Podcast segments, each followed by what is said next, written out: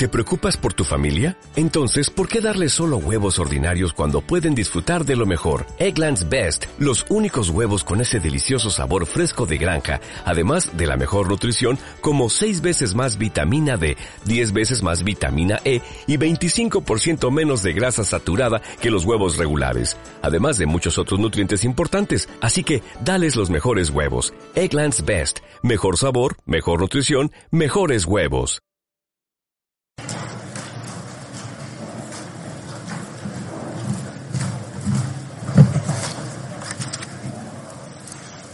Buenas tardes, bienvenidos y bienvenidas a esta sala de columnas del Círculo de Bellas Artes. Como director de esta institución es para mí un placer eh, poder presentar este debate entre Yolanda Díaz y eh, Tomás Piketty. Quiero agradecer en particular a todas las autoridades que nos acompañan esta tarde, entre los cuales se encuentra el presidente del Círculo de Bellas Artes, Juan Miguel Hernández León, y gracias a todo el público que llena la sala de columnas, que también nos sigue desde la sala Gómez de la Serna, que hemos habilitado para el streaming, y toda la gente que nos sigue en streaming desde muchísimos lugares. En este capítulo de agradecimientos quiero agradecer al Instituto de Estudios Culturales y Cambio Social, con el que hemos coorganizado este acto. Es una institución, es un instituto con el que compartimos muchas cosas, pero sobre todo compartimos una visión de la cultura justamente al servicio del cambio social, al servicio eh, de la consecución de una sociedad más igualitaria, más libre y más justa. Y por eso quiero agradecer al Instituto eh, su trabajo conjunto en las últimas semanas para organizar este acto. Gracias también al Instituto francés. Eh, que colabora, eh, gracias al cual es posible la traducción y que recibió con entusiasmo desde el principio esta idea cuando se la lanzamos. Y gracias por último también a la editorial Deusto, que también colabora eh, haciendo posible la presencia aquí en Madrid de Tomás Piketty con ocasión de la publicación de su último libro en castellano. Em, también, evidentemente, es de justicia agradecer a los que van a estar de este lado del escenario, a Daniel Fuentes, en primer lugar, para, por eh, aceptar el reto de moderar este debate. Él es una persona que conoce perfectamente, evidentemente, la obra de Tomás Piketty. Y gracias también a la vicepresidenta del Gobierno, a Yolanda Díaz, que es buena amiga de esta institución, a la que viene con frecuencia y que además no podía faltar en un acto como este, dado que su cartera es de trabajo y economía social y justamente la óptica desde la que vamos a afrontar las cuestiones de hoy pues es justamente una óptica de economía social. Eh, el último y más importante agradecimiento es para, para, el gran protagonista de este acto, para Thomas Piketty, eh, que ya estuvo aquí en el Círculo de Bellas Artes hace siete años, en 2015, en una fecha de hecho muy señalada, porque fue justo después de los atentados de Charlie Hebdo, eh, recuerdo muy bien esa ocasión. Y en esa, eh, en esa presentación, porque en esa ocasión también era una presentación de un libro, quien le presentó fue Miguel Ángel Aguilar, y recuerdo perfectamente las palabras que dijo en aquella ocasión. Dijo, muchas gracias a Tomás Piketty por cambiar el tema de conversación, por poner encima de la mesa la cuestión de la igualdad y la de la desigualdad en el centro de la conversación. Yo creo que ahora, siete años después, eh, tenemos que seguir dándole las gracias a Tomás Piketty porque nos incita, nos invita una vez más a poner sobre la mesa, en el centro del debate, eh, la igualdad y la desigualdad, en un momento donde este concepto político, esta noción, eh, no está, desgraciadamente, pues en el centro de nuestras conversaciones, frente, sin embargo, a otras nociones muchas veces malinterpretadas, inflacionadas, como por ejemplo la de la libertad. Eh, nosotros en el Círculo de Bellas Artes, como he dicho, creemos en una cultura al servicio del cambio social y creemos que no puede haber libertad sin igualdad y por lo tanto tampoco sin justicia social. Por eso también hemos coorganizado con el Instituto de Estudios Culturales y Cambio Social eh, un curso, un seminario del que este evento es de algún modo el evento de lanzamiento, de presentación eh, un taller o un curso titulado Las desigualdades, una introducción transdisciplinar, que será impartido por tres brillantes eh, investigadores de Sciences Po, Sciences Po en París, eh, Berna León, Javier Carbonell y Javier Soria. Eh, son tres personas que tengo que decir que en el trato que he tenido en las últimas semanas con ellos, pues solo puedo decir de ellos no solo cosas buenas, sino cosas extraordinarias. Eh, ojalá este acto, ojalá el curso que se desprende de algún modo de él y que empezará el 3 de febrero y que está teniendo un éxito tremendo tanto en su modalidad online como en su modalidad presencial. Como digo, ojalá estos dos elementos nos ayuden. Gracias también a Tomás Piketty a cambiar la conversación y a poner una vez más en su centro la noción de igualdad. Muchísimas gracias a todos.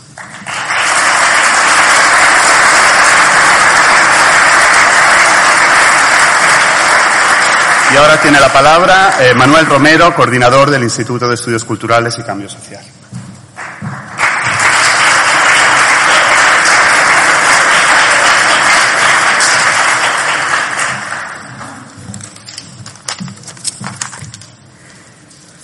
Ah, bueno, buenas tardes a todos y, a todas. Em, Muchas gracias, Valerio, por, las palabras y, por lo que comentabas, que creo que son dos cosas que, que son cosas que compartimos tanto el Instituto de Estudios Culturales como, como el Círculo de Bellas Artes. Y bueno, yo quería hacer algunos agradecimientos, tal y como ha hecho Valerio, espero no extenderme demasiado, pero antes quería pedir disculpas. Quería pedir disculpas a toda la gente que no ha podido entrar y que se ha quedado fuera y que nos está viendo desde, desde, desde el streaming. Quería saludar también a la gente de, que nos está viendo en la sala de arriba, que se ha habilitado también para el streaming. Quería, o sea, quería pedir disculpas pues que, porque ha sido un desborde absoluto. Eh, o sea, a la misma vez que, que, nos pone muy contentos y muy contentas saber que, que, que hemos organizado un acto como este y, y, se ha llenado de muchísima gente, también nos entristece saber que hay gente que no, que no ha podido entrar.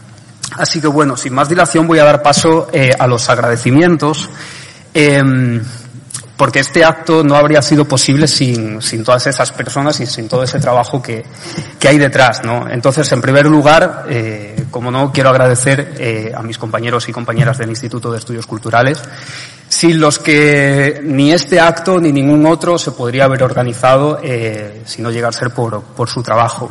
Quería dar las gracias también, como había dicho Valerio, a Berna León, a Javi Carbonell, eh, a Javier Soria, que además de unos eh, profesores brillantes, como decía Valerio, son unas personas también eh, extraordinarias y, y, con una capacidad de trabajo eh, alucinante y también organizativa a la hora de sentar gente, una cosa que yo no sabía. Eh, quería dar las gracias también, por supuesto, a todo el equipo del Ministerio de Trabajo y Economía Social. Quería hacer una mención especial a Rodri y a Carlos, que también son, son amigos y que han demostrado durante estas semanas que, que, que dentro de, de, ese equipo hay una, una una capacidad eh, organizativa y una inteligencia eh, completamente eh, abrumadora. Quería dar las gracias también, por supuesto, a Valerio por acogernos con tantísimo cariño y, y con tanto entusiasmo cuando propusimos hacer esta coorganización del seminario entre Javi Berna y Javi, el Instituto de Estudios Culturales y el Círculo de Bellas Artes. Eh, muchísimas gracias, Valerio. Quería dar también las gracias a Sofía, a Sonia y al resto de trabajadores y trabajadoras del Círculo de Bellas Artes. Eh, muchísimas gracias también, eh, estamos muy agradecidos de verdad al Instituto Francés y a la editorial por, por, por porque es por habernos facilitado tantísimo el trabajo y, y, por habernos ayudado a la organización de este, de este acto. Y bueno, como no, pues eh, tengo que dar, eh, porque estamos eternamente agradecidas tanto a, Daniel Fuentes por hacer la moderación del acto como a Yolanda y, y, y a Tomás por aceptar esta invitación para hablar eh, sobre, sobre desigualdad, que esperamos que sea, que como ha dicho Valerio, eh, ayude de alguna forma a cambiar los términos de la conversación. ¿no? Hace cosa de mm, aproximadamente dos años, ahora por diciembre, enero, eh, nos reunimos un grupo de amigos y amigas que procedíamos de diferentes espacios de militancia, empujados por una preocupación común, que era que veíamos que el, que el corto, pero a la vez larguísimo ciclo político que se inauguró eh, en el año 2011 y que nos ha ocupado toda la década, nos había traído algunas victorias, nos había traído algunos logros, pero también nos había traído eh, algunas derrotas. Y estábamos asistiendo con cierta preocupación al retorno de un clima de resignación, zozobra y otros afectos eh, antipolíticos que estaban empezando a preocuparnos. Estábamos empezando a sentir que algo no iba bien. La gente se iba descontenta a casa. Y entonces ahí fue cuando de esa conversación, de, de esas reuniones periódicas que tuvimos, llegamos a la conclusión de que nosotros y nosotras no podíamos volver a casa. De que en la medida de lo posible teníamos que aportar nuestro, garito, nuestro granito de, de arena para hacer, pues eso, para intentar de hacer del mundo un lugar un poquito mejor, un lugar un poquito más habitable y un poquito más eh, seguro. Todos estos compañeros y compañeras habíamos compartido, eh, como digo, militancia, habíamos compartido muchas reflexiones, muchos debates, eh, y habíamos compartido, como decía, también esa firme voluntad de transformar las cosas, de hacer las cosas eh, de otra manera, ¿no? Entonces, decidimos que quizás era el momento de echar a andar y intentar como decía Valerio, recoger todo ese trabajo, todas esas tareas, pendientes del, todas esas tareas pendientes del trabajo cultural que habían quedado por el camino. Em, y es así, en este marco, que es donde nace el Instituto de Estudios Culturales y Cambio Social, y es así también en este marco que decidimos organizar este seminario. Este seminario sobre desigualdad y este acto de presentación sobre desigualdad para intentar, una vez más, como decía Valerio, intentar cambiar los términos de la conversación. Así que bueno, sin más dilación, le doy paso a mi compañero y amigo Berna León, que va a presentar el seminario con más detalle y nada, daros las gracias eh, a todos y a todas por venir y a todas y todos los que nos estáis viendo en casa. Muchas gracias.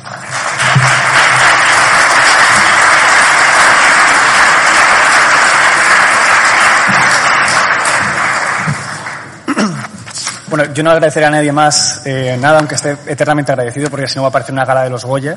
Entonces, eh, bueno, señora vicepresidenta, profesor Piketty, amigas y amigos, este diálogo marca el comienzo, como mencionaba Manu, del curso que Javier Carbonell, Javier Soria y yo impartiremos este próximo febrero aquí en el Círculo de Bellas Artes. La desigualdad es sin duda uno de los grandes problemas de nuestro tiempo y los grandes problemas solo se resuelven cuando investigación y acción van de la mano. Tomás Piketty, como el académico que ha situado la desigualdad en el centro del debate público, y la vicepresidenta Yolanda Díaz, que ha logrado grandes victorias sociales en nuestro país a través del diálogo, representan a la perfección el encuentro entre el mundo de la academia y el mundo de la política.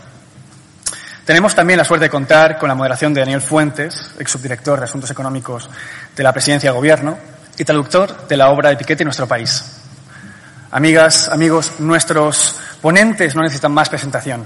Así que simplemente les daré un dato que quizá ellos mismos desconozcan y es que no solamente nacieron el mismo año, sino que además nacieron con apenas unas horas de diferencia.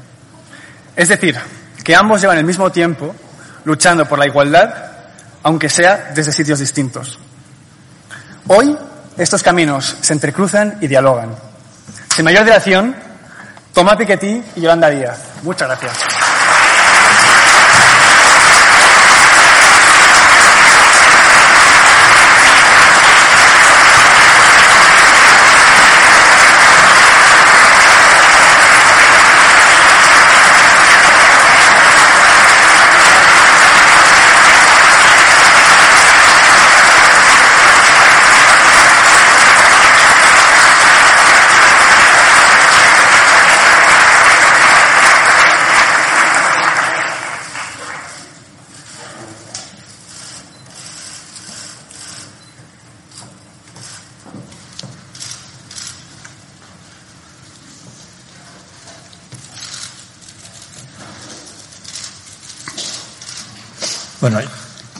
Creo que se me oye bien.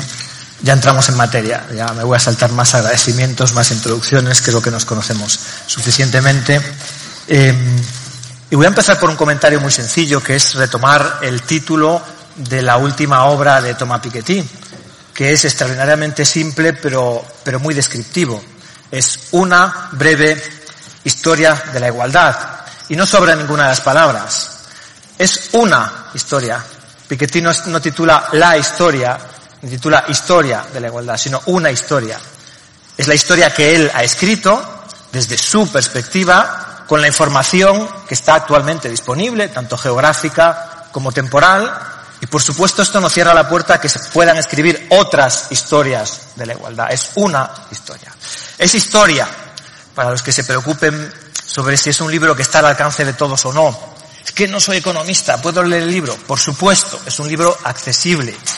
Es un libro breve, como indica el título. No os asustéis todos aquellos que hayáis querido abordar la lectura de Capital Ideología y sus 1200 páginas encontraréis muchos de los elementos de ese libro, especialmente de la primera parte, la parte más histórica, en esta obra que tiene una finalidad más divulgativa, eh, más de un público generalista, sin perder el rigor, yo diría que casi enciclopédico, que caracteriza los trabajos de Thomas Piketty. Y además, fijaos que no habla en el título, eh, podría haberlo titulado Una breve historia de la desigualdad sin embargo, he elegido la palabra igualdad. Hay un mensaje positivo. Es un libro relativamente optimista. A pesar de que diagnostica los problemas y dificultades, es un libro con vocación eh, optimista. Si hay dos palabras que recorren toda la obra de Tomás Piketty, no solo esta última, sino las anteriores, yo creo que son fácilmente identificables. La primera es la palabra ideología. La palabra ideología que aparece en el título de una de sus grandes obras, Capital Ideología. Y esta es la primera pregunta que yo quería plantearle. ¿La ideología resta valor al análisis económico? ¿Un economista está haciendo un trabajo de menos valor porque lo aborda desde una perspectiva ideológica o, o cómo, cómo lo ves? Porque es, sin duda, una de las de los a priori sobre el trabajo de Piketty es, es que es muy ideológico. Euh, Muchas gracias primero por esta invitación, gracias a todos los organizadores. Yo estoy muy contenta de poder hablar con Yolanda Díaz. Te he traído una copia de este libro. En una palabra, vengo de un país, en Francia, donde la izquierda se pelea mucho, hay mucha división. Entonces, llegar a España, donde Yolanda y otros muestran que es posible tener eh, cierta unión entre la izquierda es algo muy importante y yo estoy muy feliz de estar aquí también por eso. Me planteas esta pregunta. Gracias, Daniel, por tus traducciones de mis libros. Es algo increíble. Me planteas la cuestión de la ideología. Yo intento hacer un trabajo que es primero un trabajo histórico. Mi trabajo es recolectar datos históricos sobre los ingresos, el patrimonio, los niveles educativos, las formas de desigualdades a través del tiempo, a través de las sociedades. Es una investigación que es muy factual, muy empírica. Y al mismo tiempo soy consciente del hecho de que para encontrar el nivel ideal de igualdad y de desigualdades en una sociedad es algo que nunca encontraremos un consenso sobre esta cuestión porque los trabajos históricos pueden permitir precisar las cosas, pero siempre existirán conflictos ideológicos alrededor de la estructuración de las sociedades. Yo no me quiero colocar fuera de este debate. Yo soy parte del debate como todo ciudadano. Intento aportar más elementos históricos gracias al trabajo que hago es una suerte porque cobro por este trabajo. Y es verdad que en este nuevo libro existe este mensaje muy optimista que se apoya sobre la historia, a pesar de todo, a, a, lo largo de estos dos últimos siglos, es un proceso que empieza con la Revolución Francesa, el final de los privilegios de la aristocracia, la rebelión de los esclavos en Santo Domingo y el principio del final de las sociedades coloniales. Tenemos un movimiento hacia la igualdad, un movimiento que pasa por movilizaciones políticas, ideológicas, con siempre conflictos que nunca se acabarán, que seguirán existiendo.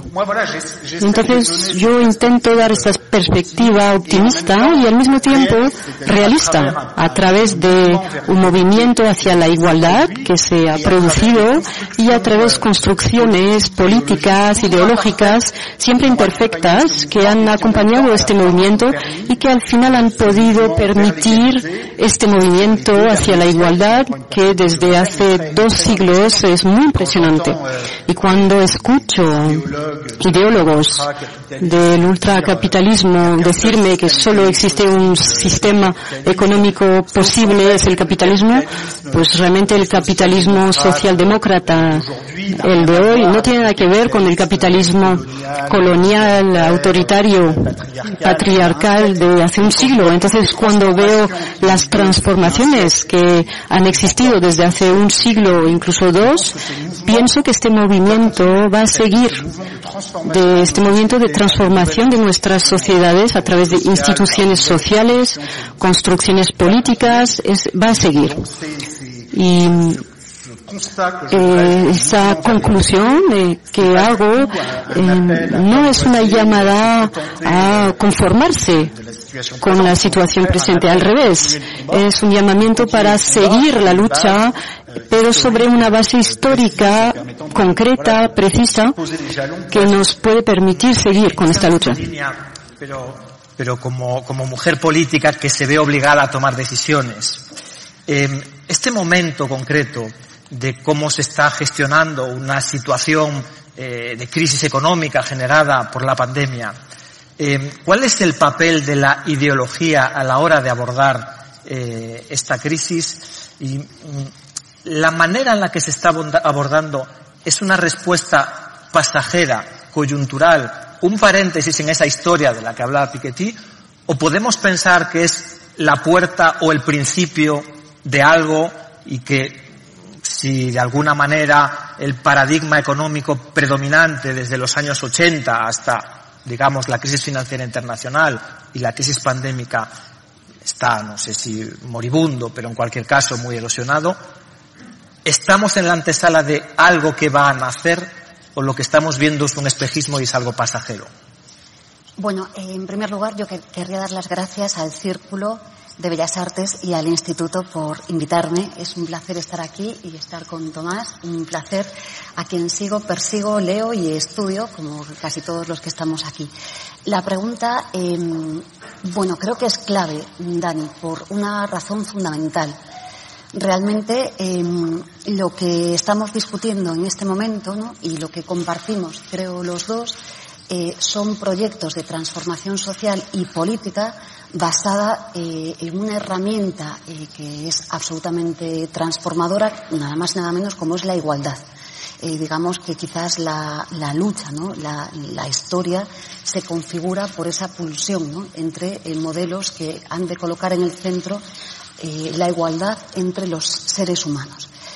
La experiencia que tenemos en, los tiempos recientes, por citar dos crisis e-, económicas, la crisis financiera, que aunque fue durísima, fue más sencilla de gestionar, pues tenía una causa concreta, y la crisis pandémica que tenemos hoy, ¿no?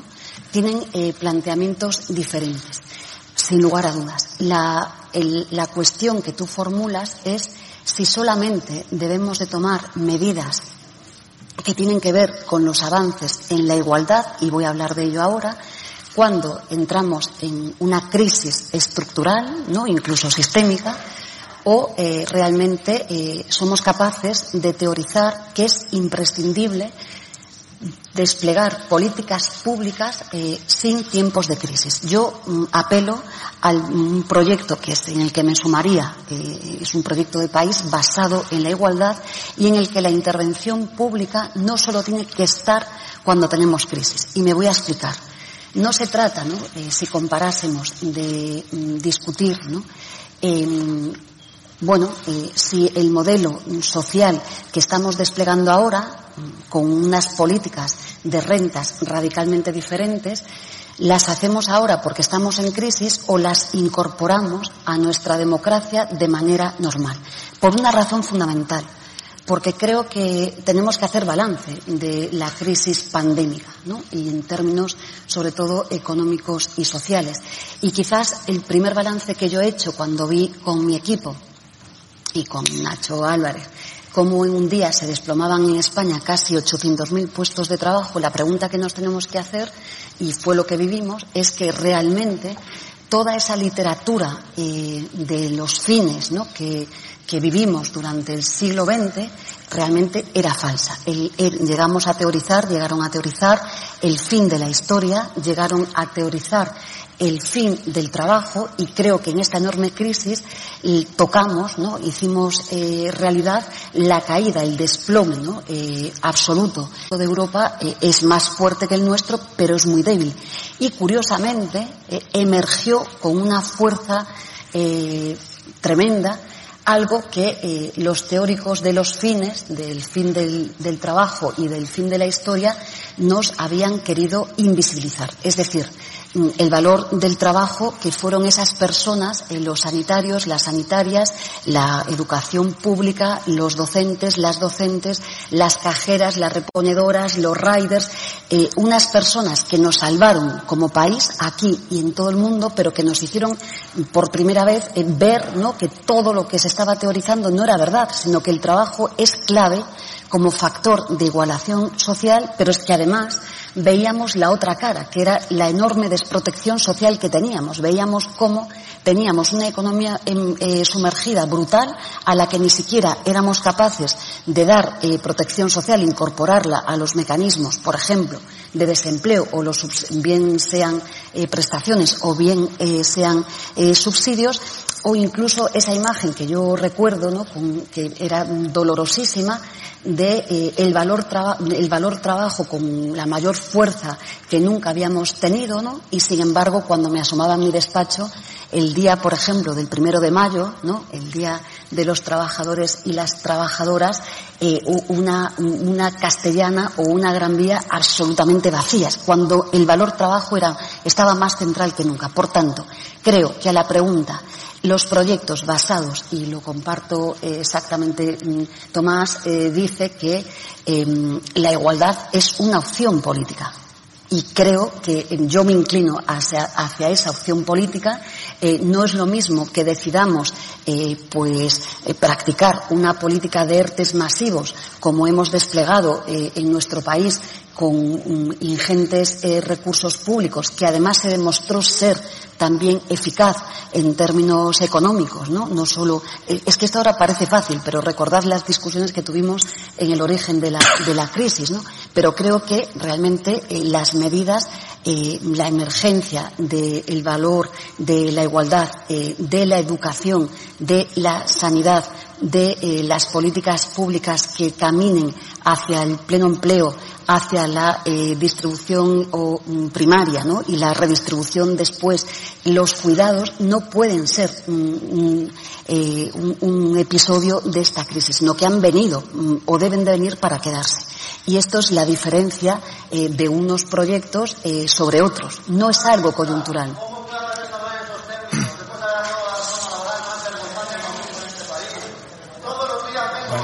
A ver, por favor, Sí, por favor, no es, no, es el foro. Bueno, vamos, vamos a esperar, vamos a esperar un poco. bueno.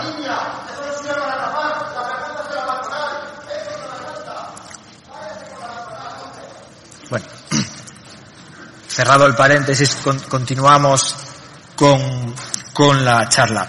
Eh, en, la misma línea, Piketty repite muy recurrentemente, sobre todo en la obra en Capital Ideología, eh, que hay tres condiciones aproximadamente que definen eh, los grandes cambios sociales. Cuando estamos realmente en vísperas de un cambio de, época, ¿no? Dice, en primer lugar, eh, tiene que haber una ideología, tiene que haber un sustrato de ideas ordenadas, estructuradas, tiene que haber la posibilidad de experimentar, de llevarlas experimentar a escala real, de, llevarlas a la práctica.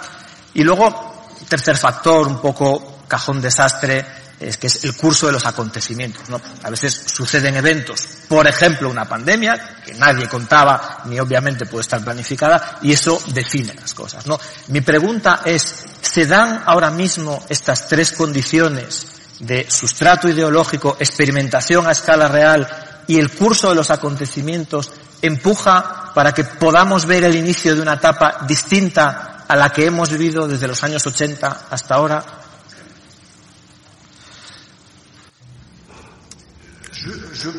Creo que todavía no hemos llegado a eso, pero siempre existe el principio de algo, siempre existen cosas muy interesantes. Yo soy muy optimista y creo que siempre hay muchas sorpresas en la historia. Sin embargo, creo que el trabajo ideológico, el trabajo sobre las ideas, la reflexión sobre el sistema económico que queremos, el nuevo modelo de organización de nuestras sociedades, este trabajo solo está empezando, está empezando de nuevo. A partir de los años 90 y los años 2000, después de la caída de la Unión Soviética, eh, nos hemos parado en la reflexión sobre otro sistema económico. Ha habido una victoria de un modelo de capitalismo una victoria ideológica que solo ha sido temporal, pero a escala de la historia todavía estamos saliendo de esta fase. Esta salida empezó con la crisis del 2008 y la, la pandemia de 2020 también podría contribuir a ello pero creo que todavía tenemos que hacer un trabajo de reflexión sobre cómo organizar una nueva forma de socialismo. Yo lo llamo así. Creo que tenemos que pensar en un nuevo tipo de sistema económico que permita salir del capitalismo, este sistema de propiedad privada de los medios de producción tal y como existe hoy. Yo intento en mis trabajos, hablo de un socialismo participativo. Habló de derecho de voto para los, empleados en las empresas, empezando por lo que, lo que ha existido, es decir, que en el siglo XX eh, ha habido países como Suecia, Alemania, donde los empleados tienen hasta el 50% de posibilidad de voto en los consejos de administración, los accionistas no están nada contentos de cuando se impuso después de la Segunda Guerra Mundial, no, no les gustó mucho, pero muchos países como Francia, España, el Reino Unido, Estados Unidos, donde los accionistas pudieron resistir a este movimiento y siguen teniendo el 100% de los votos en las empresas, pero finalmente en Alemania, en Suecia, va bastante bien cuando eh, ocurre así. Creo que podemos, podemos ir más allá incluso. Yo propongo que este sistema se extienda a todas las empresas, incluso las pequeñas empresas, y en el 50% de votos restantes creo que teníamos que limitar cuánto un eh, accionista eh, puede tener como máximo, por ejemplo, el 10%. Solo es un ejemplo, pero creo que hay otras, otras reflexiones sobre la circulación de la propiedad a través de un impuesto progresivo, eh, pero ese compartir el poder dentro de las empresas cambiaría las cosas, creo, de manera importante y permitiría salir de, de una organización un poco monárquica de la economía con una concentración del poder en eh, algunas personas, algunos individuos que se han enriquecido por muchas, muchos motivos, pero motivos que no, no justifican que conserven el poder hasta eh, que terminen su vida y su familia después de ellos. Entonces creo que tenemos que reflexionar sobre nuevas formas de socialismo e intento contribuir a ello, pero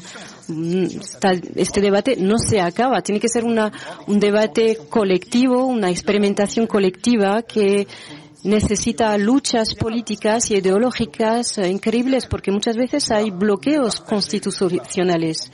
Para compartir mejor el poder hay que saber que no son cambios, los cambios de los que hablo el cambio de sistema es algo que requiere movilizaciones sociales colectivas que pasan por crisis probablemente. crisis políticas, económicas.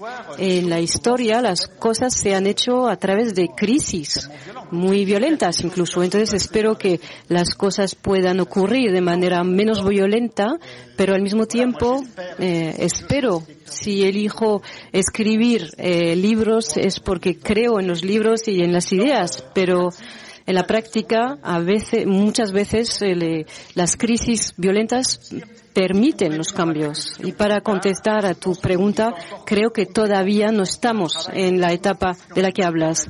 Estamos trabajando en una alternativa, de un sistema económico alternativo que ha empezado.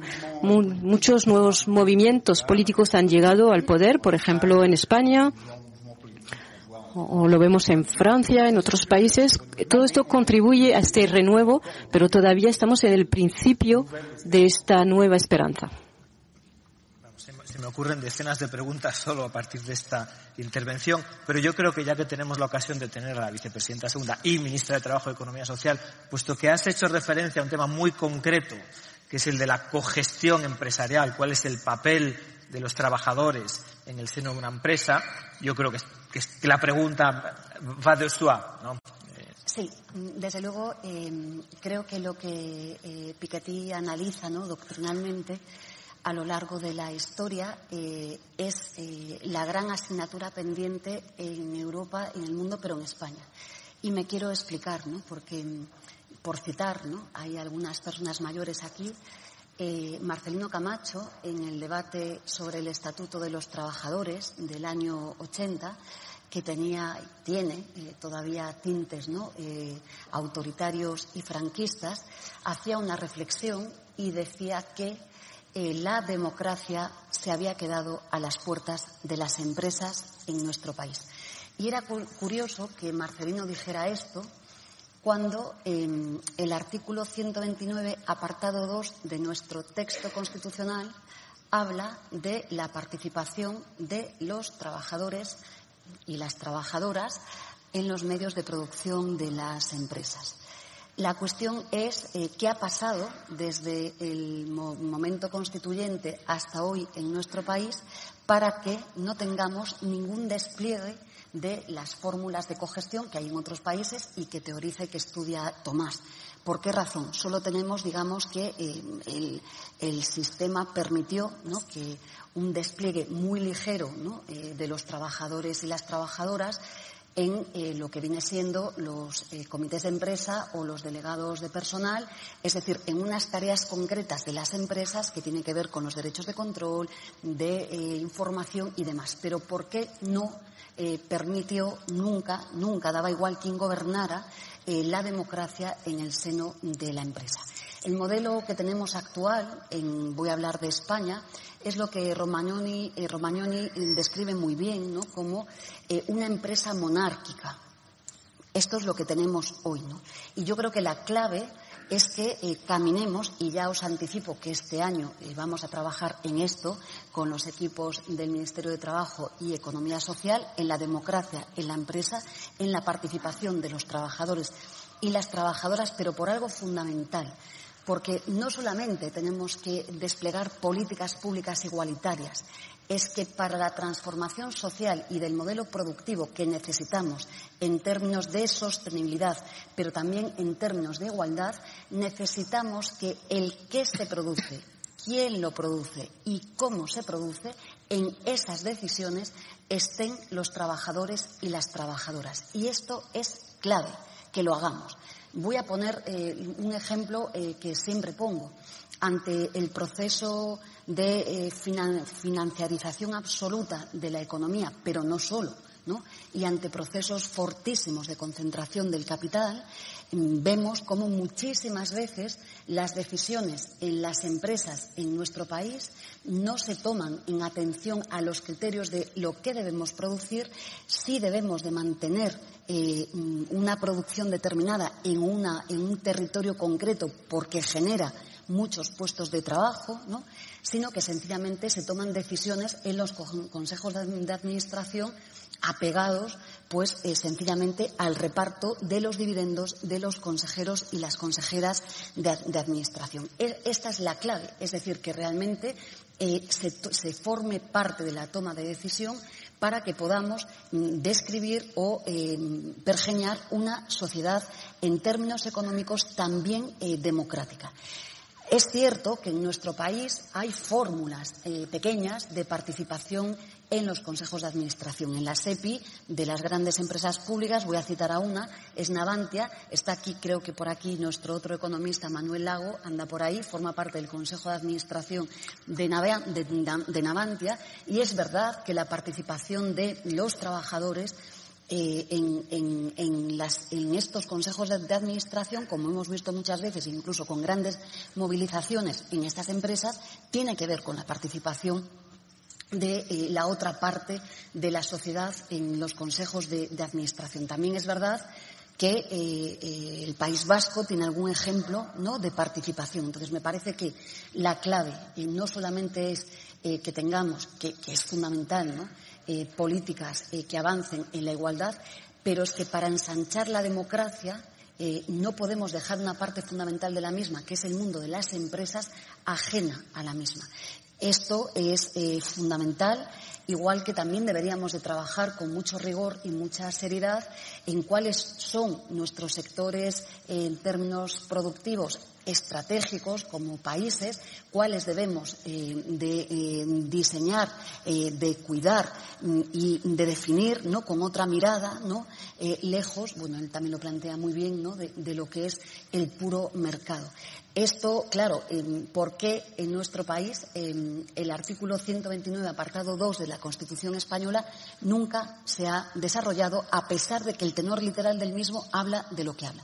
Ya os digo que este año vamos a trabajar en estas medidas. Seguramente mm, va a haber un debate interesante. Pido ayuda a todas las personas eh, que estáis aquí, que tenéis mucha luz, porque mm, sé que hay como como mucho interés, ¿no? Pero sí que creo que Romagnoni tiene, razón, es decir, e, es una concepción eh, pues monárquica de la empresa, por tanto no igualitaria, por tanto no muy democrática y en el que eh, pues digamos que mm, eh, si ponemos la empresa como decía él, ¿no? como un, gobierno, pues digamos que la empresa es a sí misma el gobierno y la oposición y no hay nada más antidemocrático que, que esto, ¿no? Pero creo que sí que para avanzar en la igualdad este proceso de cogestión, él habla de socialismo participativo, igual la nominación en nuestro país sería compleja, ¿no? Pero eh, sí que es verdad que aquí camina. es compleja. Ese es uno de los problemas de los traductores, encontrar la palabra que se adecua mejor al concepto. Entre ellas la, la propia palabra igualdad, porque yo creo que en el concepto francés, en los frontificios de los edificios, cuando aparece liberté, égalité, concepto más relacionado con la equidad en castellano que con la igualdad en el sentido de uniformidad. Nos está diciendo que todos seamos uniformes, que seamos iguales ante la ley, que tengamos los mismos derechos. Bueno, ha salido la palabra ideología, ha salido obviamente igualdad, ha salido eh, trabajo, eh, pero nos hacen falta herramientas, nos hacen falta herramientas para, eh, para cambiar y, y para avanzar en esta dirección. Esta herramienta es la progresividad fiscal, y probablemente uno de los grandes problemas a los que se enfrenta en la actualidad, derivado sin duda del, iba a decir de la globalización, no tanto de la globalización, sino de cómo se ha desarrollado la globalización, es el problema de la ilusión fiscal y de los paraísos fiscales. Tema en el que Tomás ha trabajado mucho también y que a mí me gustaría preguntarle cómo de serio es ese problema eh, con los datos disponibles eh, a día de hoy el problema de la ilusión y de los paraísos fiscales.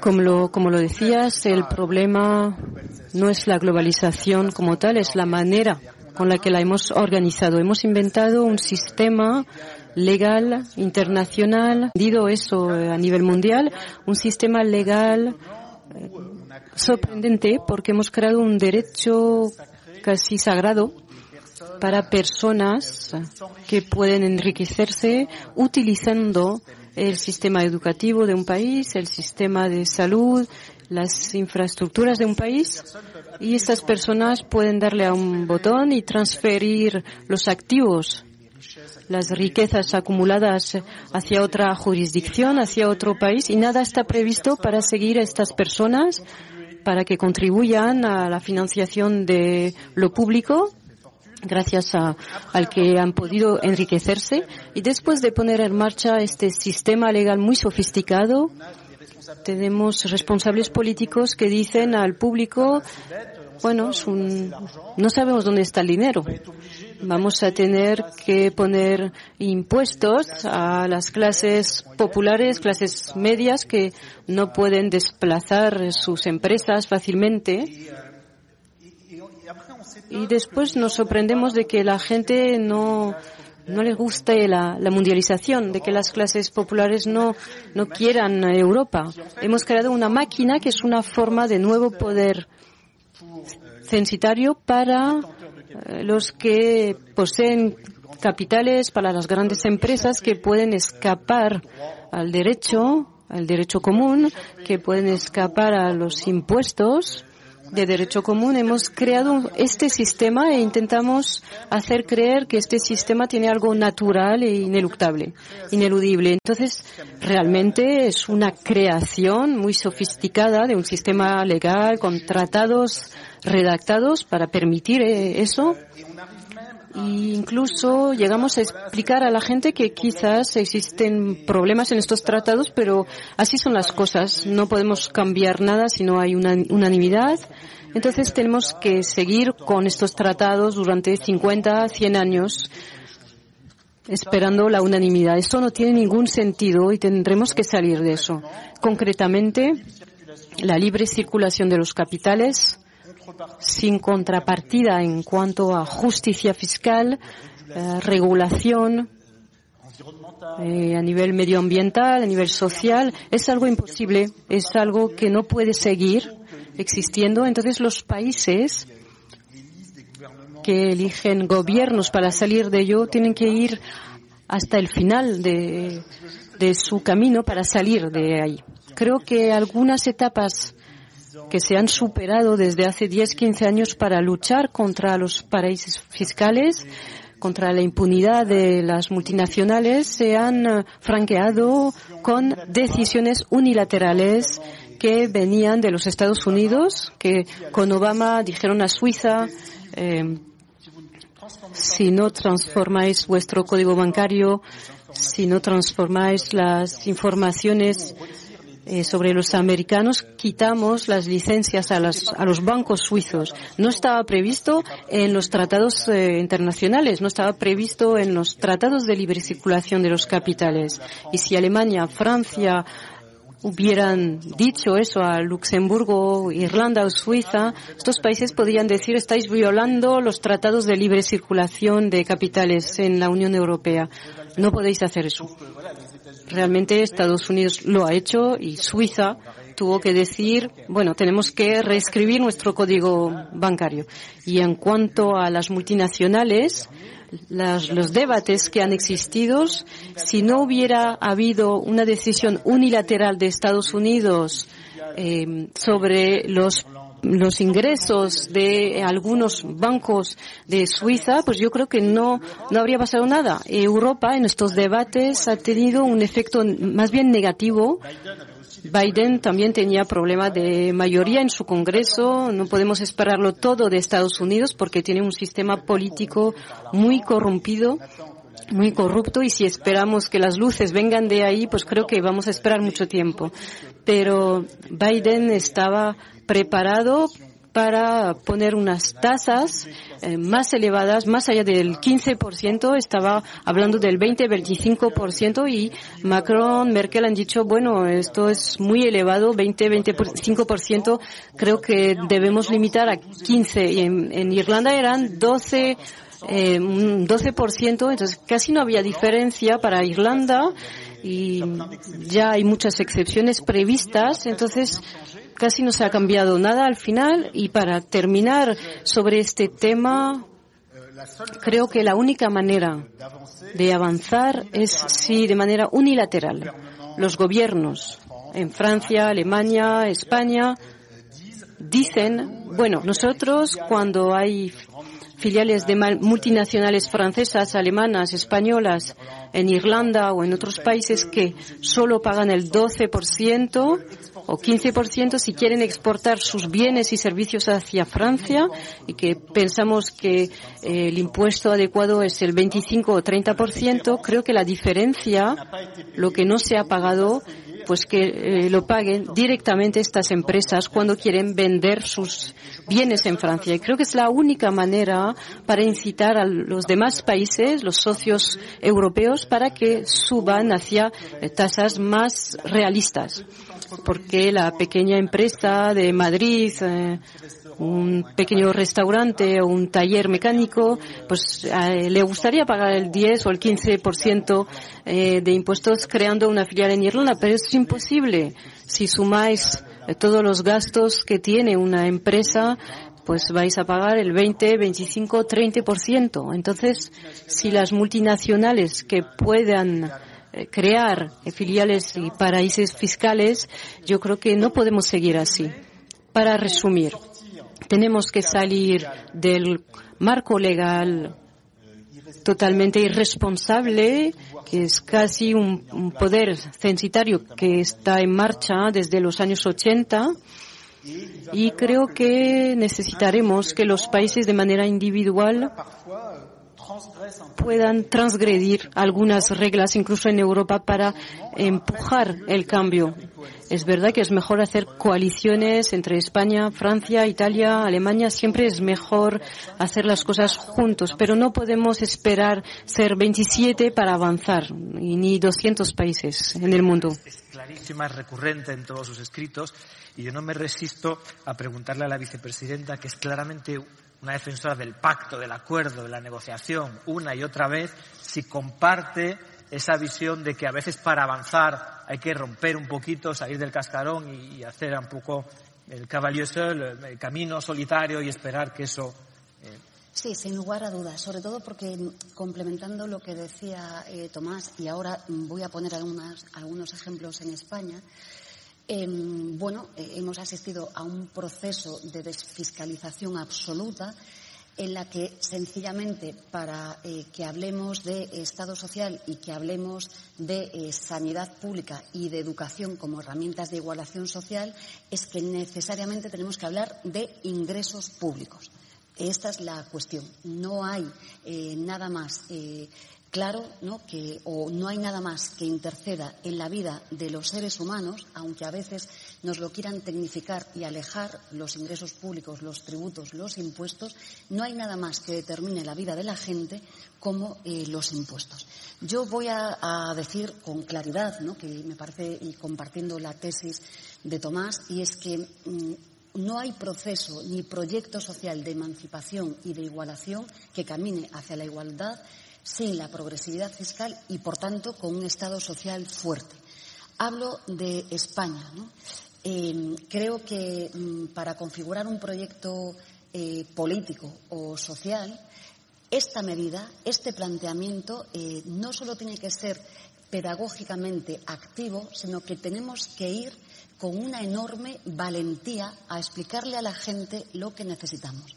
No hay igualdad sin impuestos. Necesitamos ingresos para que nuestros hijos e hijas tengan escuelas públicas de calidad o para que tengamos sanidad eh, pública de calidad o para que tengamos profesores y profesoras o, mm, en fin, facultativos o jueces o inspectoras de trabajo en condiciones eh, dignas. Hablo de España. Mm, ¿Cómo es posible que desde el año 79 hasta hoy los tipos eh, máximos eh, del impuesto de la renta eran en el 79 del 65,5% y hoy, a día de hoy, es del 45%.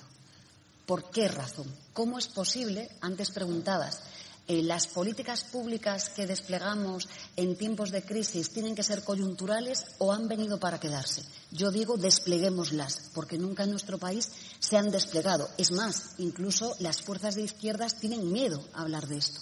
Y la cuestión no es eh, caer en el marco de la derecha, la cuestión no es subir los impuestos, la cuestión está en quién paga impuestos. Y yo me atrevo a decir que en mi país y en el mundo eh, eh, los hiperricos, que los hay, que los hay, asistimos a una auténtica deserción fiscal.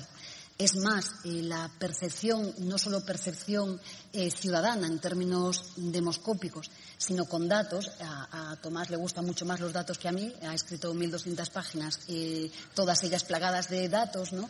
Pero por dar datos, la realidad es que el impuesto de la renta de las personas físicas en nuestro país es un impuesto sobre los salarios. No hay nada más que ver los datos de recaudación. El 80% de, recaudación de este impuesto es sobre las rentas salariales. Por tanto, no hay nada más injusto en una sociedad ni menos democrático que decirle a nuestro país, y me atrevo a decir que en general en la Unión Europea, que quien está soportando la escuela pública, la educación pública, la dependencia, los eh, cuidados que no tenemos con eh, eh, de manera pública, pues los hacen, como una vez más, los trabajadores o las trabajadoras.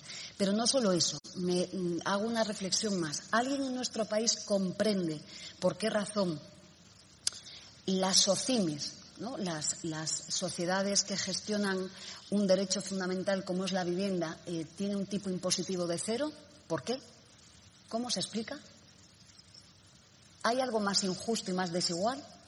¿Cómo es posible que un trabajador o trabajadora que tiene una nómina con mil euros, eh, la realidad de nuestro país, eh, aporta y apoquina a los ingresos fiscales de nuestro país cantidades elevadísimas y las SOCIMIS tienen un tipo impositivo de cero? Yo creo que esto la ciudadanía tiene derecho a saber por qué razón.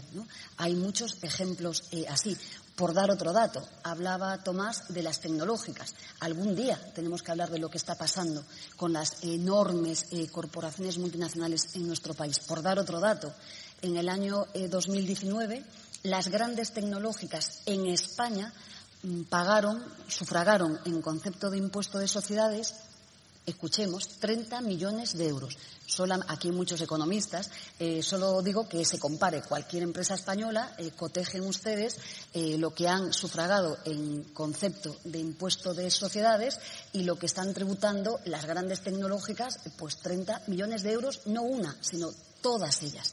Por tanto, eh, creo que el discurso de un proyecto, desde luego, mm, de político y social en el que yo trabajo eh, y me siento muy próxima a Tomás y creo que a mucha gente en este país, es que hay que ir con un discurso y unas políticas públicas fuertes en materia eh, tributaria. E insisto, no se trata de eh, hablar de subir o bajar impuestos, es que ante la deserción fiscal de los ricos, que además hay que decirles a los hiperricos, claro que ellos no necesitan el Estado social, si lo sabemos bien, pero es que los hiperricos, las grandes corporaciones, tenemos que conformar, claro que sí, un nuevo contrato social que con las nuevas características, con los jóvenes dentro, con, con las políticas sostenibles dentro, con las mujeres dentro, por supuesto que sí, pero es que ellos tienen que formar parte eh, de los proyectos de las sociedades em, em, que, que tenemos.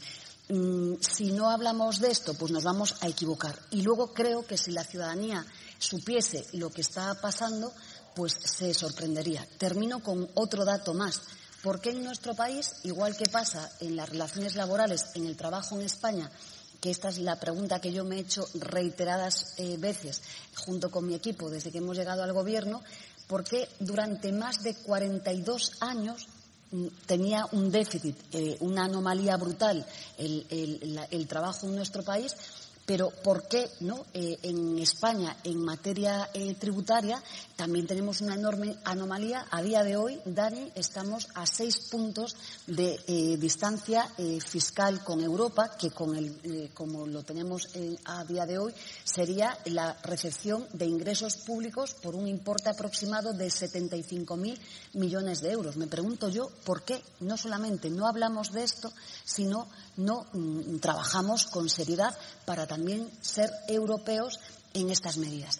por hablar claro, es decir, ¿cuándo vamos a plantear, bien sea en solitario, en colectivo, mancomunadamente, como fuere, con discursos fuertes, para conseguir una fiscalidad común en el seno de la Unión? ¿Para cuándo vamos a trabajar sobre estas cuestiones? Y termino. El trabajo en España está delineado con una legislación del siglo XX, eh, lo que quiere imaginaos lo que esto supone, pero es que eh, la legislación tributaria en España está pensada para una realidad económica y también en Europa, no solo en España, también en Europa eh, del siglo XX. Es que no tiene eh, nada que ver.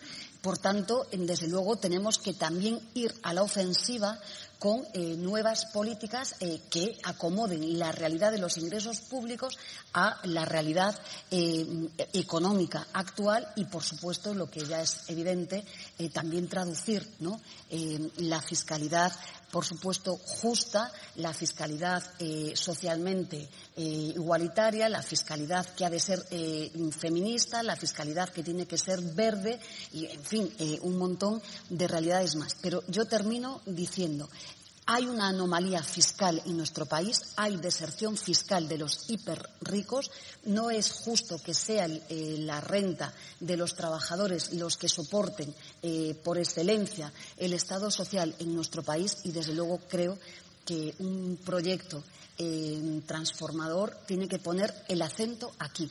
Los tributos es eh, la educación, la sanidad, la investigación, eh, es la ciencia, es todo en cualquier país y, por tanto, eh, tiene una centralidad absolutamente extraordinaria. Piensa, Dani, cuántos discursos se han dado en nuestro país sobre esta materia. ¿Cuántos? ¿Quién tiene? Solo escuchamos a la derecha. Hay que bajar impuestos. Da igual lo que pase. Si eh, caen, si hay una crisis brutal, pues porque hay crisis. Si no hay crisis, hay que bajar también los impuestos. La, alternativa que se ha diseñado ha sido la más injusta a través de los impuestos indirectos, ¿no? Y esto, ya digo, daba igual, ¿no? Quien gobierne en nuestro país. Bueno, pues yo creo que esto es lo que diferencia y comparto absolutamente las tesis de Tomás.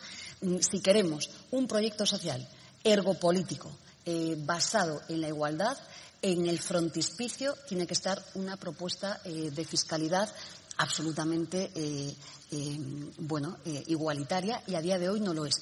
Mm, a veces me sorprendo porque escucho a pequeños empresarios autónomos, compañeras mías, abogadas o procuradoras, y están todo el día protestando por los impuestos, ¿no? Pero dicen que, bueno, asumen la lógica de las grandes empresas, ¿no? Y digo yo, pero si es que son también las pequeñas empresas las que están, les pasa exactamente igual que a los trabajadores, las que están soportando una absoluta desigualdad em, de aportación a nuestro país. Por tanto, creo que no se puede hablar de igualdad sin hablar de tributaciones justas y, desde luego, ya no voy a citar nuestro texto constitucional porque creo que en su artículo 31, digo el creo irónicamente, nos habla de estas cosas. Sin duda, uno de los, eh, uno, de los temas más llamativos cuando se leen los trabajos de Tomás, justamente, eh, el repaso histórico a los tipos marginales eh, máximos de los principales impuestos, tanto sobre renta o sobre capital, en los distintos países donde hay, donde hay evidencia. ¿no? Ahora me voy a poner en el, en el papel, en, el eh, abogado del diablo. ¿Qué le decimos a los economistas que cuando escuchan eh, que hace 30, 40, 50, 60 años, en este periodo que llamamos los 30 gloriosos, desde el final de la Segunda Guerra Mundial hasta la crisis del petróleo de los años 70, donde nacen las clases medias, eh, que justamente fue un periodo caracterizado por eh, tipos marginales muy elevados y crecimiento muy elevado. ¿Qué le decimos al economista que nos dice eh, yo me da mucho miedo estos tipos marginales tan exageradamente elevados de los que habla Piketty, porque creo que eso es una involución, porque creo que van a pesar mucho sobre el crecimiento y porque van a llevar la igualdad más allá de lo deseable. A la vista de los datos históricos, ¿qué le podemos decir a ese economista temeroso, desconfiado eh, de, de, esas tesis. Mm.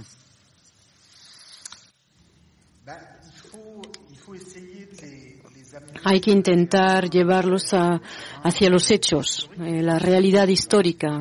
Hay que explicarles, ya que citas la, la, la, la, la cuestión de, la, de los tipos marginales, hay que recordar que en Estados Unidos de 1930 a 1980, de media, el tipo marginal de impuestos que se aplicaba a los eh, altos ingresos era de más o menos 82%. A veces subió hasta el 91, bajó al 70%, pero durante 50 años era el 82%.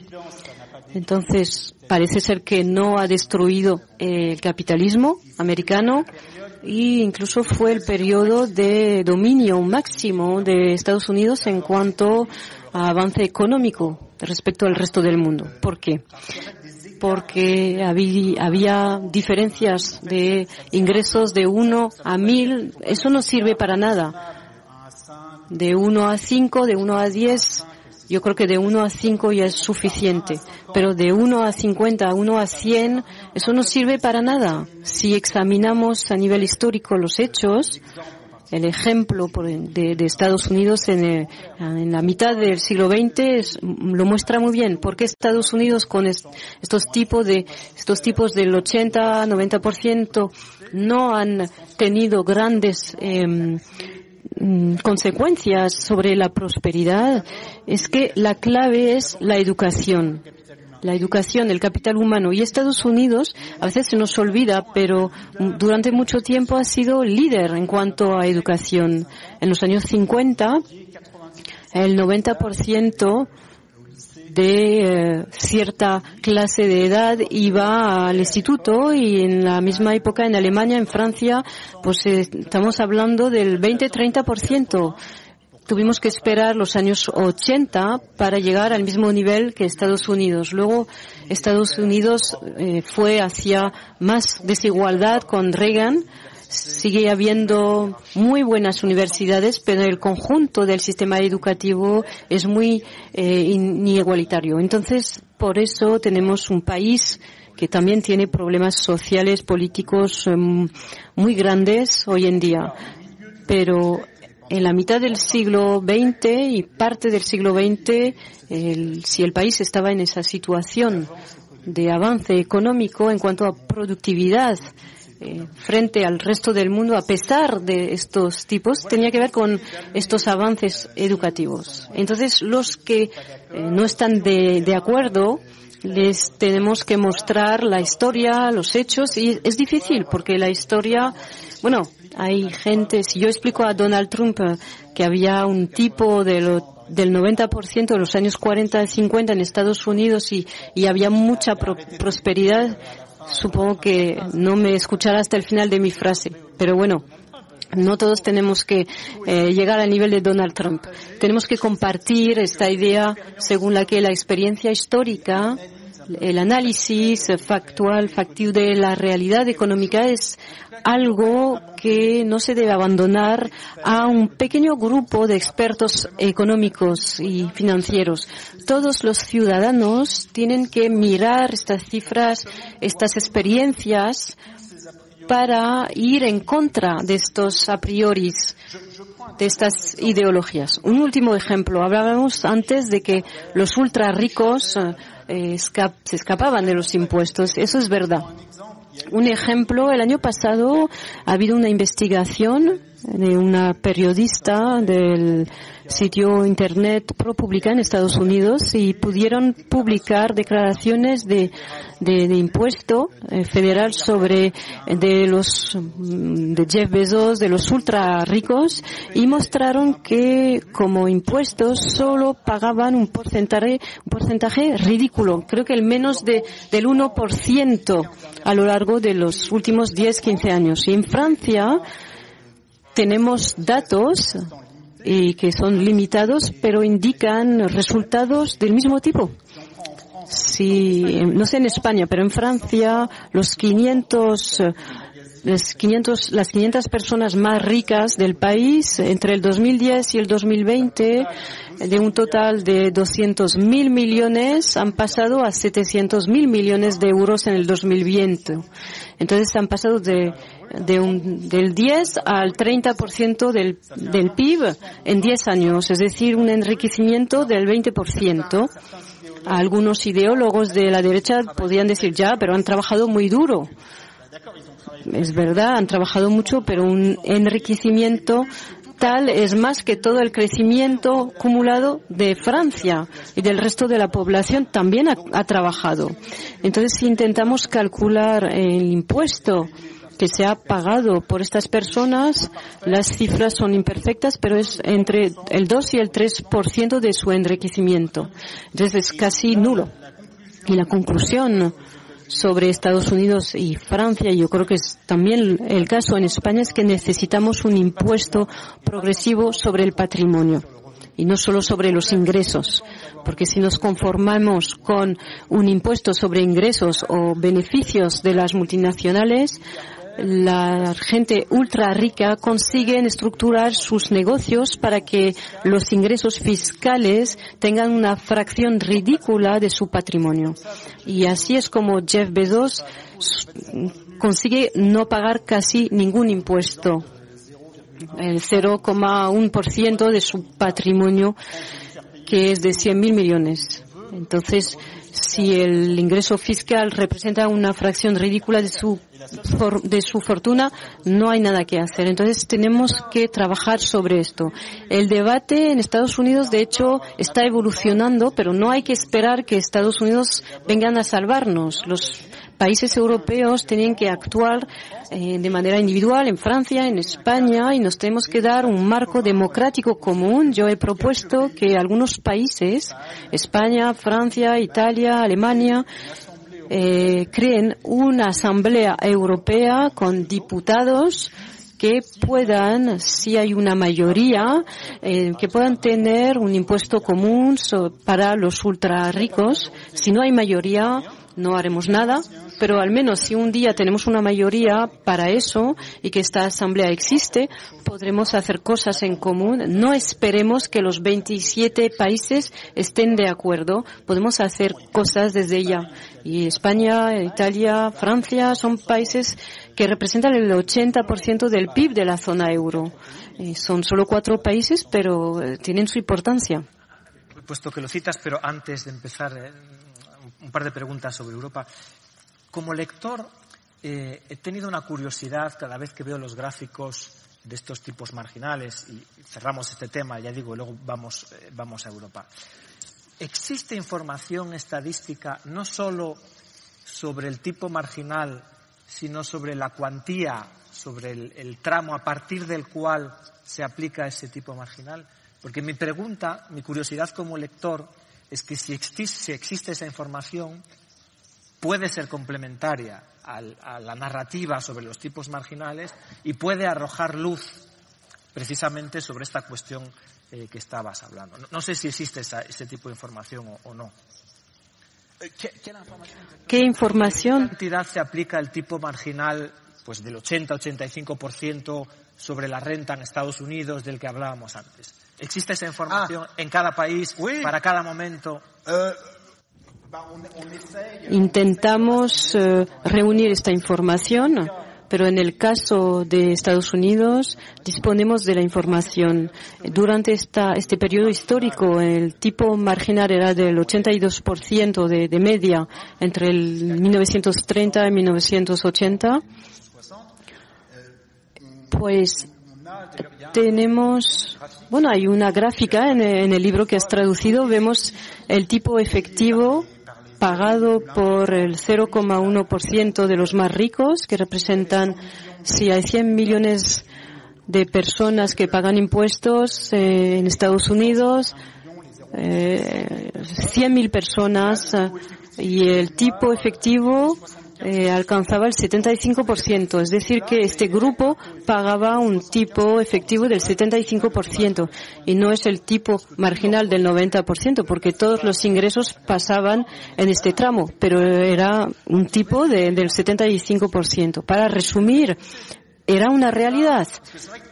A veces la gente piensa que cuando hablamos del tipo marginal en Estados Unidos, la gente decía, pero no se aplicaba a nadie. Sí, se aplicaba a 100.000 personas y, la parte que tenían en el patrimonio total eh, era importante, era algo significativo. Entonces estas experiencias sí están bien documentadas. Yo he reunido datos los datos son imperfectos. Si algunos quieren añadir datos, pues bienvenidos, pero es demasiado fácil solo decir, no, no, yo pienso que no, mm, no es cierto, no, hay que aportar elementos concretos. Eh, vicepresidenta, ¿cómo queremos que sea la Europa social? ¿Nos gusta lo que hay? ¿Es mejorable? ¿Cómo lo podemos mejorar? ¿En qué podemos avanzar? ¿Con qué estamos satisfechos? Bueno, eh, hablaba antes Tomás de mm, algo que me hace pensar cada vez que voy a la Unión Europea, la Comisión, que es eh, la desafección que podemos causar en el proyecto europeo. Es verdad que tenemos dos modelos de gestión de dos crisis, ¿no? La, digamos, mm, el fracaso Trichet, ¿no? por decirlo así, eh, una gestión de la crisis financiera que fue eh, de absoluto dolor ¿no? para las clases medias, trabajadoras, en definitiva el gran proyecto europeo, ¿no? muy doloroso en nuestro país de manera eh, brutal, ¿no? con políticas eh, basadas en una austeridad absolutamente bueno, que ha causado desigualdad y ha causado pobreza. Y tenemos la Unión o la Comisión que, estamos protagonizando y que veíamos como el año pasado, con debates muy intensos, eh, siguiendo tesis que defiende eh, él, ¿no? Pues ha decidido, eh, bueno, ha aprendido de la crisis anterior, porque por mucho que se resistan, la cuestión es si esto va a ser coyuntural o somos capaces de transformar eh, eh, el proyecto europeo, ¿no? A la pregunta tuya inicial, pero hemos sido capaces, después de una discusión muy fuerte, recordemos el papel que jugó el Gobierno de España con el presidente a la cabeza en aquellas jornadas maratonianas, eh, para eh, ser capaces de eh, dar una salida radicalmente diferente.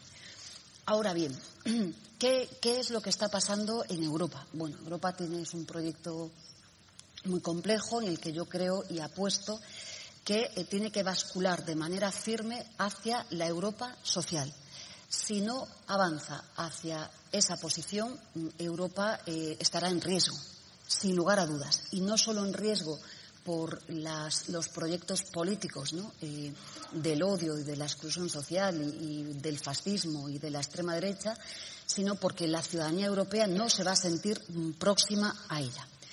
Eh, pero creo que Europa tiene que hacer muchas cosas. Eh, hemos de cambiar la arquitectura institucional del proyecto de la Unión Europea. Hablábamos antes, nadie puede entender por qué eh, el pacto de estabilidad, las reglas fiscales europeas, por qué se tienen que adoptar, por qué el requisito de voto tiene que ser por unanimidad. ¿Por qué razón? Me lo pregunto yo.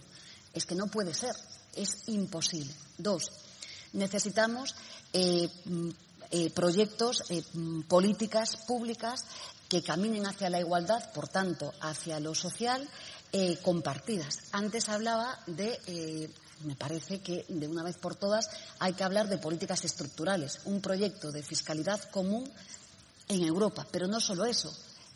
yo, la, mi última intervención en el EBSCO, mm, defendí mm, en nombre del Gobierno de España, y lo vengo haciendo con, con mucha con bastante fuerza, bueno, pues eh, la necesidad de, y con el comisario Smith, la última vez que estuvo en nuestro país, de defender no solo el SURE, que está muy bien y es coyuntural, pero que tenemos que tener eh, una prestación de desempleo que ha de ser estructural en el proyecto de la propia Unión Europea. Tenemos que tener una política eh, exterior europea propia, y algún día tendremos que hablar de estas cosas, digo yo. Tenemos que alterar, eh, recordaba estos días, está aquí Nacho, está Joaquín, la última conversación que tuvimos con Sassoli, em, sin desvelar nada que no podamos, ¿no? hablamos sobre las, reglas fiscales, el debate actual que tenemos.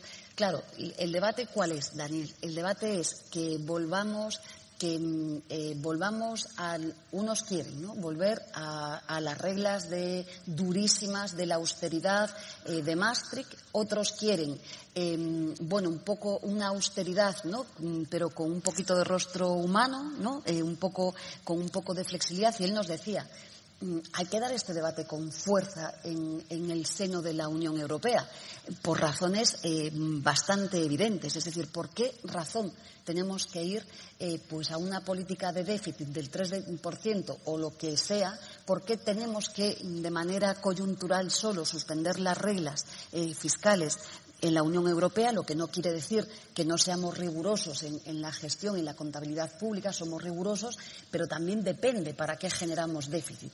Este es el, debate eh, de fondo.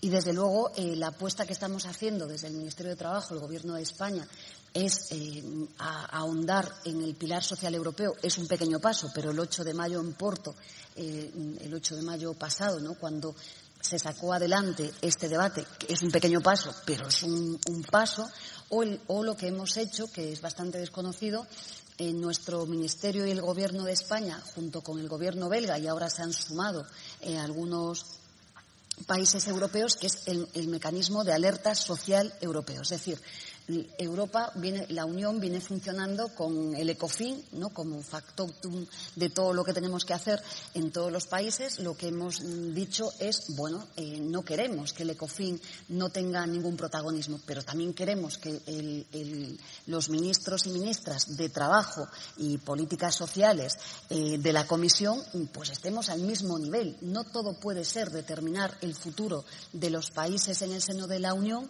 desde la perspectiva macroeconómica, porque el resultado sabemos cuál es. El mecanismo de alerta social europea, en el que le hemos puesto muy mucha pasión eh, Pierre y yo misma, y luego se han sumado eh, eh, Italia, Portugal y algunos países más, y ahora se, se, está trabajando en la definición de los indicadores, lo que decimos es señalemos en los semestres europeos unos indicadores de carácter social y los países de manera central tienen que acomodar sus políticas públicas para el cumplimiento de estos criterios de carácter social, no solo las reglas de carácter macroeconómico. Y digo esto, Daniel, porque entre los enormes cambios que tenemos que afrontar eh, de carácter institucional y de políticas públicas, también tenemos que hablar alguna vez ¿no? del Banco Central Europeo.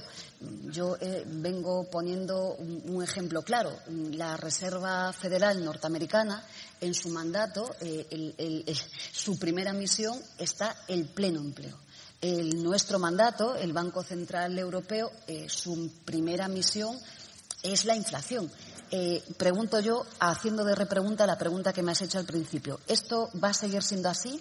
Eh, si, si no ampliamos el mandato del Banco Central Europeo, yo lo amplío a la política de pleno empleo y añado más a la emergencia climática, obviamente, pues me temo que cuando pasemos, transitemos esta crisis, sabemos perfectamente, vosotros dos sois economistas, yo jurista, pero sabemos perfectamente lo que va a pasar. Y yo creo que el mandato del Banco Central Europeo si queremos avanzar en términos y políticas eh, de igualdad, desde luego eh, tiene que ser eh, reformado. Y creo que este debate está siendo en, ahora mismo en la Unión, miro para Nacho, porque bueno, venimos trabajando mucho en estos temas y creo que mm, es importante que las gentes que estáis aquí hagamos muchos debates como estos, em, ampliemos la mirada y también seamos valientes, porque mm, como decía Sassoli, cuando pase esta crisis mm, pandémica, económica y social, el modelo al que vamos a volver es al de las reglas Em, al corsé ¿no? Eh, de, que tiene causa ¿no? de una lógica de una Europa basada en la austeridad o no y va a hablar Europa de políticas diferentes o no yo estoy trabajando para esto estoy volcada en las directivas de bueno nuestro país ha sido no pionero, pero tanto de igualdad retributiva cuanto de eh, la directiva de salarios mínimos, que tanto nos ha costado, pero es que también hay que hablar de no solo salarios mínimos, de incremento de salarios en el conjunto de la Unión Europea. Esta fue una de mis últimas intervenciones en el EFSCO porque realmente, eh, bueno, lo que estamos viendo en el seno de la Unión respecto de las rentas salariales también es clave. Y digo esto porque parte del elemento discursivo de Tomás es, justamente no solo la redistribución, sino eh, la distribución primaria y, esto es otro de los elementos de centralidad que tenemos que poner en el centro de la actuación pública en nuestro país. Yo he tardado nueve meses en subir el salario mínimo 15 euros, no es porque fuera un capricho, no es un capricho, es que el salario mínimo eh, es, si vemos también los datos de participación de las rentas salariales eh, a lo largo de la historia en nuestro país, es que la sorpresa es bastante desagradable pero es que es un elemento de igualación social. Solo la subida del salario mínimo en nuestro país, eh, que a veces tanto se cuestiona, primero, que es la herramienta más eficaz para la igualdad y, desde luego, contra la pobreza laboral, eh, esto es evidente, pero ha servido para reducir la brecha de género en España dos puntos y medio eh, y ha servido y ha ayudado a que los deciles más bajos en rentas salariales, que fundamentalmente son mujeres trabajadoras y jóvenes, pues eh, suban sus salarios. Y esta es una enorme herramienta de igualación social. Por tanto, Europa tiene que hablar también de esto. Por tanto, resumo, toda la arquitectura institucional europea ha de ser repensada eh, para garantizar eh, un proyecto que además tiene que tener fuerza, e ilusión y compromiso repensada desde mm, el Banco Central Europeo hasta los mecanismos de votación que tengamos, hasta su política exterior, pero también tenemos que hablar de políticas públicas, porque si no, la coyuntura lo va a. Creo que la pregunta que me has hecho al principio ha sido muy inteligente, porque esto es lo que realmente ahora nos jugamos. Y yo creo que las gentes progresistas de nuestro país tienen que remar justamente para conseguir eh, lo contrario. En, esta misma línea de fiscalidad, de Europa, de reformas, una pregunta muy, muy concreta, Tomás. ¿Qué hacemos con la enorme bolsa de deuda pública acumulada como consecuencia de las dos últimas crisis? A la vista de las experiencias históricas, ¿Qué soluciones dentro de las herramientas posibles tiene la Unión Europea para deshacerse de ese legado?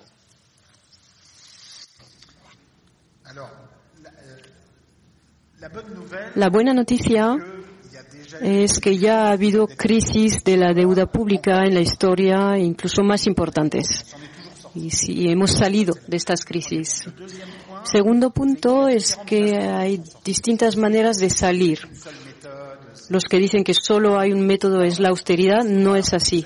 En la historia, si examinamos, eh, vemos que hay varios episodios en los que las grandes economías eh, europeas, Alemania, Francia, tienen más del 200% del, PIB en deuda pública, más que Grecia hoy, con economías mucho más importantes a escala europea. Y siempre han salido estas crisis. El Reino Unido ha tenido el más del 200% del PIB de deuda, Francia, Alemania después de las guerras también más, más del, del 200. Entonces, bueno, ¿qué es lo que podemos retener? Varias cosas. Uno de los casos más interesantes es Alemania después de la Segunda Guerra Mundial porque va a poner en marcha, después de la Primera Guerra Mundial, la inflación permitió eh, a Alemania deshacerse de la deuda pública, pero Alemania, después de la hiperinflación de los años 20, ha tenido, todo esto ha tenido consecuencias sociales terribles. Entonces, después de la Segunda Guerra Mundial, el gobierno no quiso retomar eh, como herramienta la inflación, pero eh, puso en marcha un impuesto sobre los patrimonios privados que fue más allá del 50% sobre el stock de los eh, patrimonios más elevados. Durante 30 años del 52 hasta, hasta el principio de los años 80, eso permitió depurar parte de la deuda pública en Alemania después de la Segunda Guerra Mundial. No digo que es el único método, pero es uno de los ejemplos en la historia en, en el que mejor se ha llevado esta crisis. También es interesante ver cómo a veces hay una anulación de la deuda en, Alemania, por ejemplo, después de la, reconstrucción del país en el contexto de la Guerra Fría, en el 53, en la conferencia de Londres, los financieros eh, eh, los acreedores mundiales han dicho vamos a anular esta deuda y es interesante porque oficialmente en aquella época no nos gusta decir que se cancela eh, totalmente. Entonces, en el 53 se dijo, vamos a olvidar esta deuda hasta una posible unificación Alemania. Pero en el 53 es algo que parecía muy lejano. En el 91, cuando llega la unificación alemana, los acreedores se encuentran y dicen, bueno, ¿qué vamos a hacer ahora con esta deuda?